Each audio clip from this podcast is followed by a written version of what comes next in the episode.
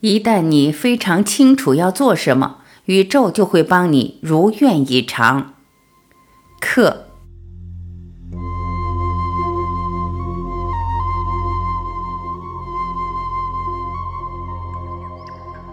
心灵包括内心、大脑和整个物质身体，能否没有任何扭曲，没有任何强迫，因而可以毫不费力地活着？请问问自己这个问题。这一切就是冥想。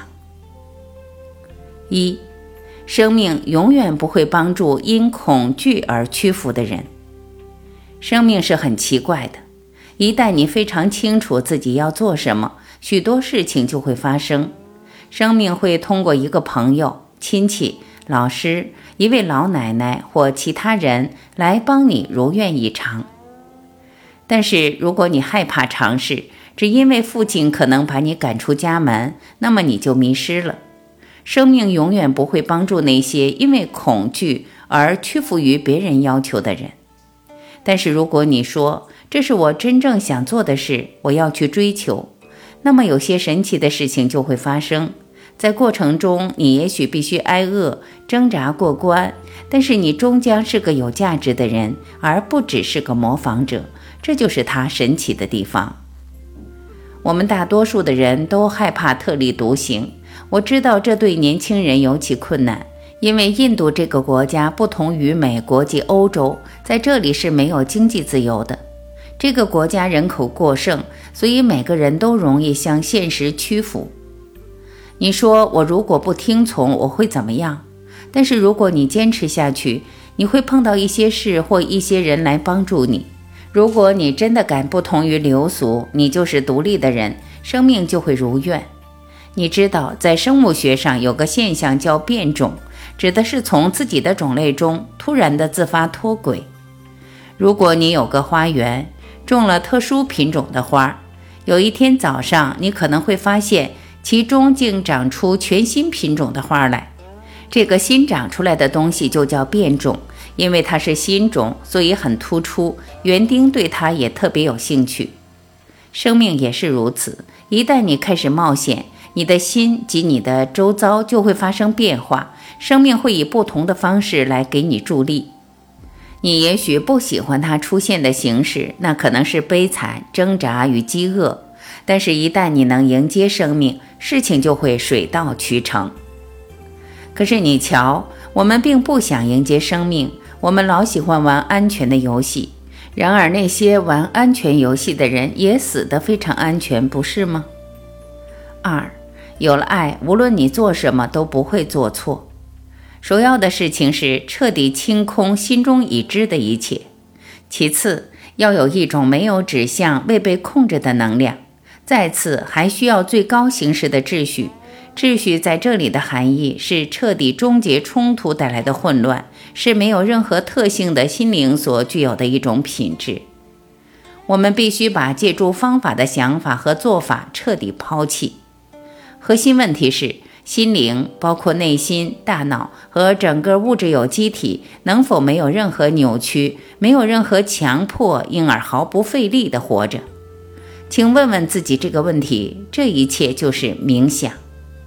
我们的心灵是扭曲的，它被我们生活于其中的文化、被宗教、经济结构和被我们摄入的食物等等所塑形。心被赋予了一个明确的形状，被制约了。而这种制约是一种扭曲。只有当扭曲不存在时，心才能够非常清晰、纯净、完整、纯真的去看。第一步是看的能力，倾听的艺术，没有扭曲的看，那意味着心必须彻底安静，没有一丝活动。不停活动着的心，能否彻底的、绝对的安静下来？没有丝毫运动，也不采用任何方法、体系、练习和控制。心必须清空自己，清空过去的一切，才能变得高度敏感。如果再有过去的重负，它就无法敏感。只有已经了解了这一切的心，才能提出这个问题。而且，当他提出这个问题，他也没有答案，因为答案并不存在。心变得高度敏感，因而极其智慧，而智慧并没有答案。智慧本身就是答案，观察者毫无立足之处，因为智慧是至高无上的。于是心不再追寻，不再渴望更高层次的体验，因而不再掌控。看看这其中的美，先生，他不掌控，因为他是智慧的，他在运转，他在工作，因而，在智慧的行动本身之中，二元状态消失了。这一切就是冥想。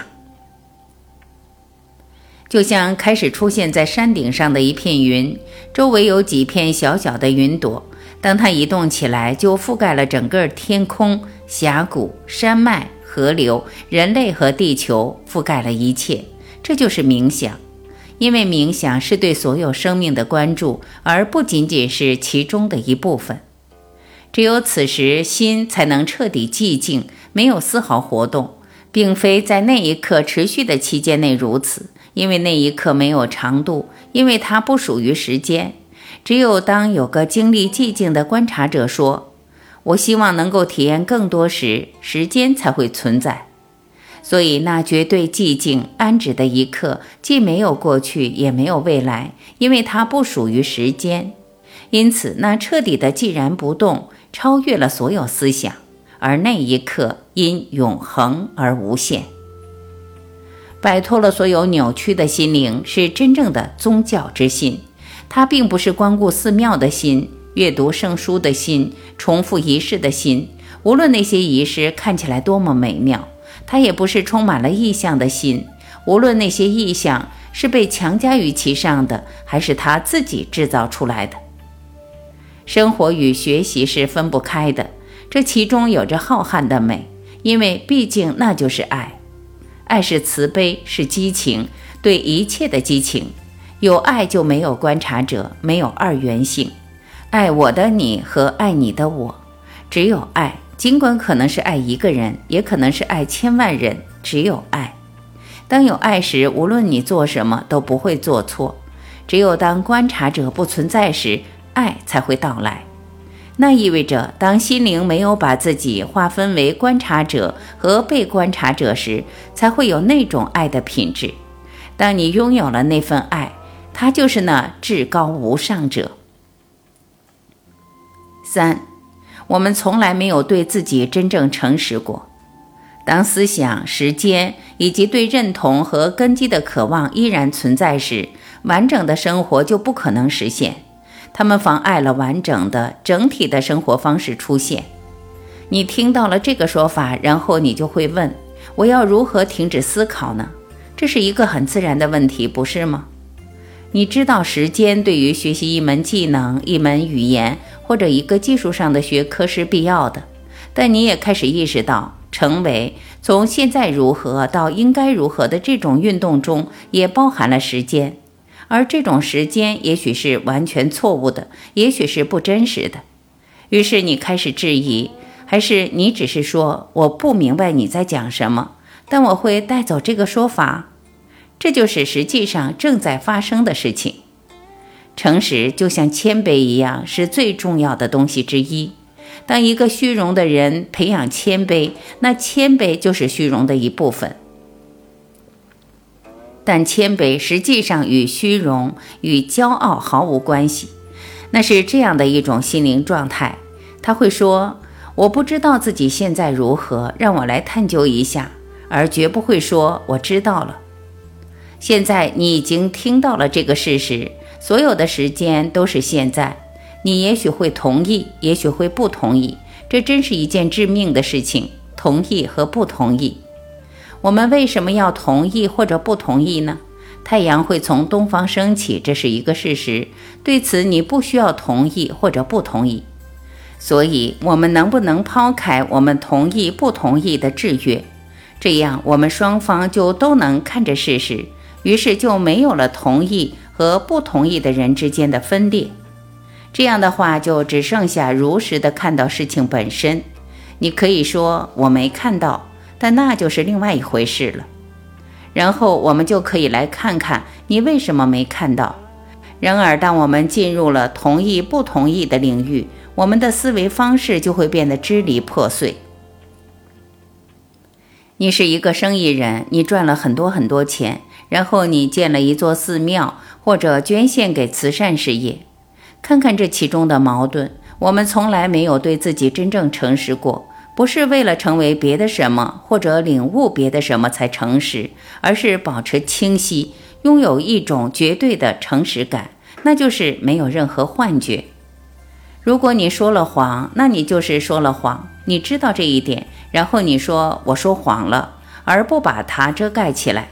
当你生气时，你就是生气了，然后你说你生气了，你不去为他寻找借口、寻找解释，也不试图消除它。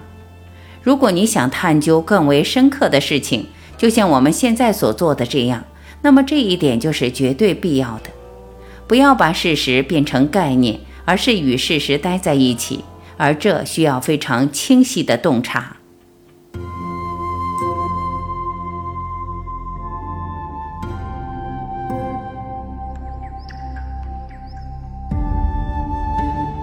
感谢聆听，我是晚琪，再会。